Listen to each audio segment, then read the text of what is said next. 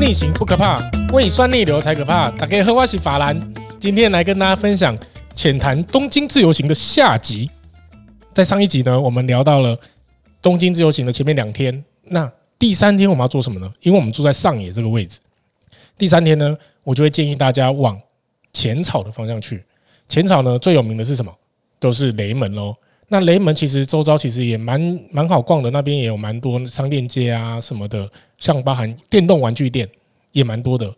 那我会建议就是说，浅草雷门跟晴空塔一路。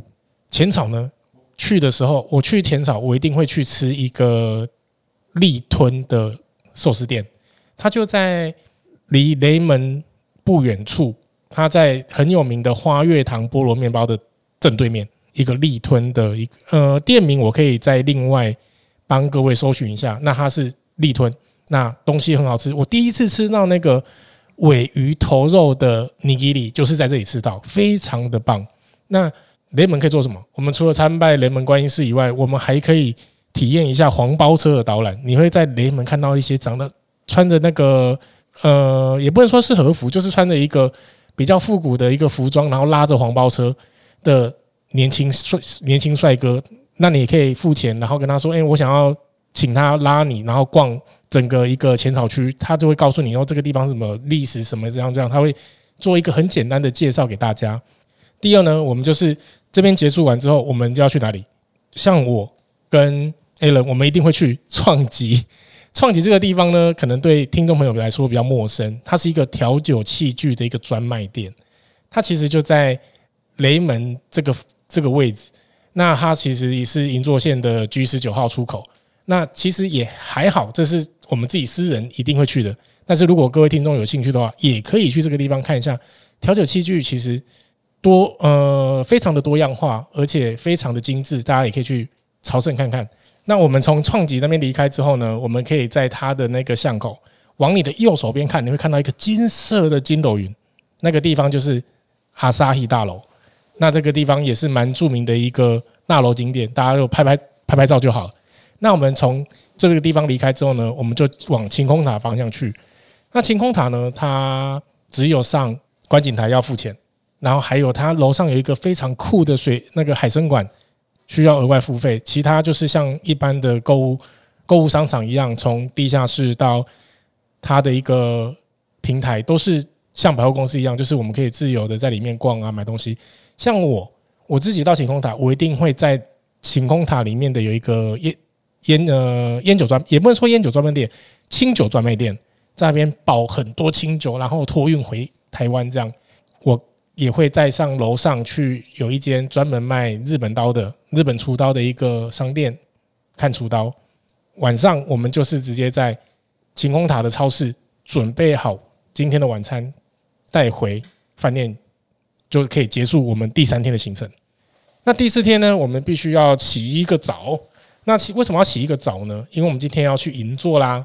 那去银座呢，大部分的商店都在十点或十一点左右开。那我们起来吃个早餐，喝个咖啡，或者是说，我们可以在上野车站里面有一个面包店，它的面包其实是法式的面包，我也觉得蛮值得买来当早餐的。那我们就直接搭车去银座。那银座这个地方呢？白天就是适合非适合 shopping 的地方，银座就很像我们的信义区跟东区一样，它就是五光十色，然后时尚的人都会在那个地方。然后那边有一个我一定会去的地方，就是獭祭专卖店。那你可以去獭祭专卖店呢，你可以在那边就是有清酒搭它的点心，它有一个特别套餐，也可以在那边买限量诶限定的一些清酒。到了傍晚。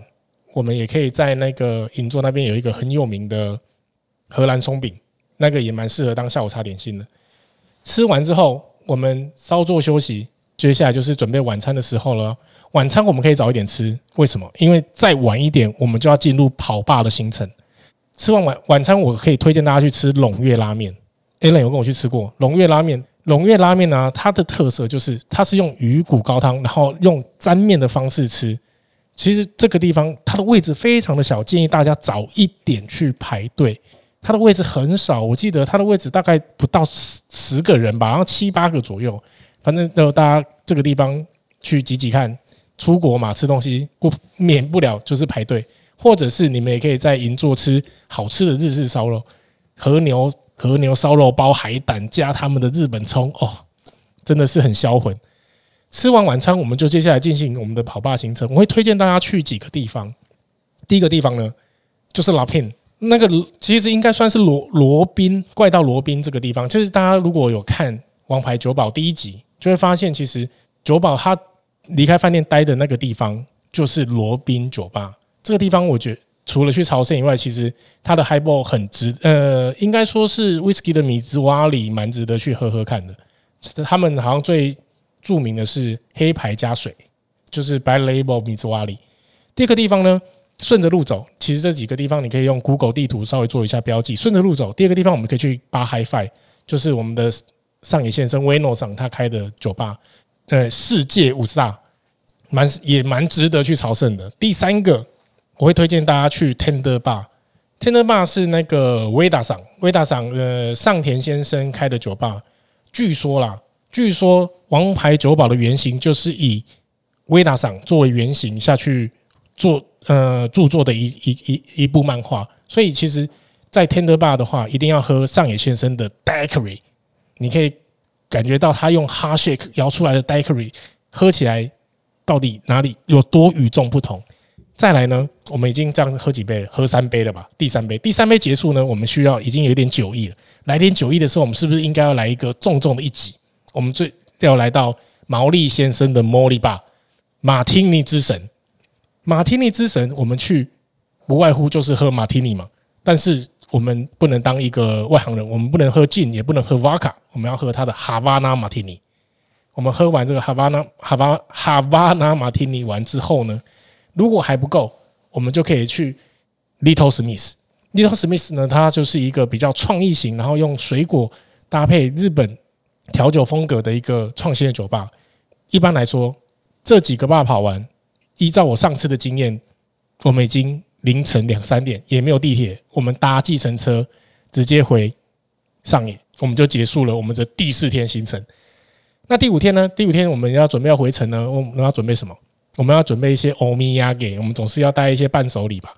那所以第五天我会建议大家拎着行李，辛苦一点拎着行李到新宿，我们直接搭车从山手线直接搭车到新宿，然后在那边寄放行李，我们就可以再搭一高岛屋啊，或者是说它附近很多地方那边也有。呃，哥吉拉饭店也蛮蛮适合逛的。还有一个地方，那边只适合晚上去，白天不太适合，就是歌舞伎町。歌舞伎町，歌舞伎町的话，因为我自己个人是还没去过啦，每次去都是带小孩，我还没有去朝圣。下次如果我去的时候再跟大家分享。在大爱高岛屋那边还有一间很有名的咖啡厅，叫做蓝瓶咖啡 （Blue Bottle），大家也可以去看看。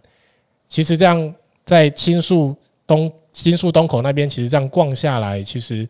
如果大家是傍晚的班机，其实时间也对抓的差不多。那我们大约四点左右的时候，从新宿搭车直接到成田机场，然后准备登机，就可以结束我们这五天的快闪行程。诶，也不能说快闪了，因为其实这五天也过得蛮充实的。不知道这样子的行程，各位听众觉得如何呢？还是说你们还有更精致，或是说更值得？新手去东京一定要去的地方呢？欢迎大家在未留人生的 IG 底下留言给我们知道。今天的分享就到这里，水星逆行不可怕，胃酸逆流才可怕。我是法兰，今天没有 Allen，我们下次见，拜拜。